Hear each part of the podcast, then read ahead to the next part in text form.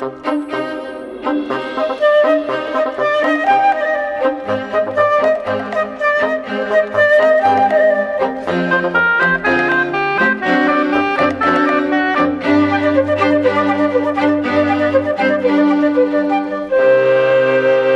memória imunológica é a capacidade que o nosso corpo tem em responder a um segundo ataque infeccioso com mais rapidez e eficácia do que quando o agente externo nos atacou pela primeira vez.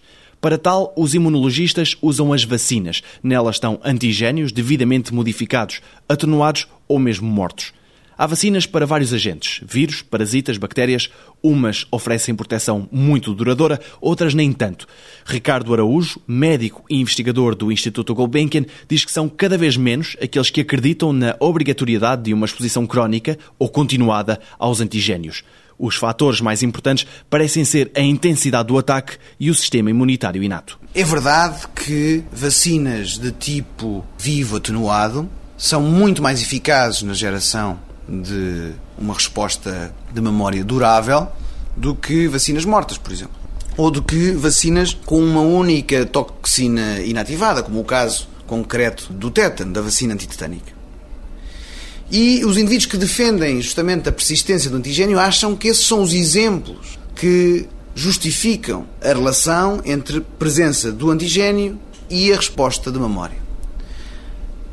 Hoje sabe-se que a presença de um microorganismo vivo atenuado poderá corresponder a um processo inflamatório com características diferentes. E é isso que está em causa neste momento, é perceber durante os processos de vacinação que inflamação é que se tem que gerar para estimular o sistema imunitário.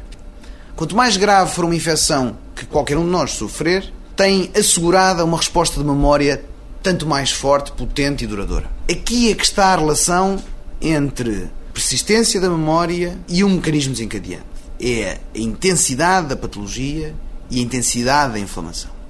Ora, quando nós vacinamos artificialmente, utilizamos produtos chamados auxiliares da imunização, que são os adjuvantes, porque se nós inocularmos uma proteína de um vírus em soro fisiológico no músculo, não acontece rigorosamente nada. Portanto, para haver resposta, sabe-se hoje, o sistema imunitário tem que ser estimulado pela um conjunto de fatores inespecíficos, associados à chamada imunidade inata, que ganhou um peso coordenador de toda a imunidade adquirida em concreto, da geração da memória.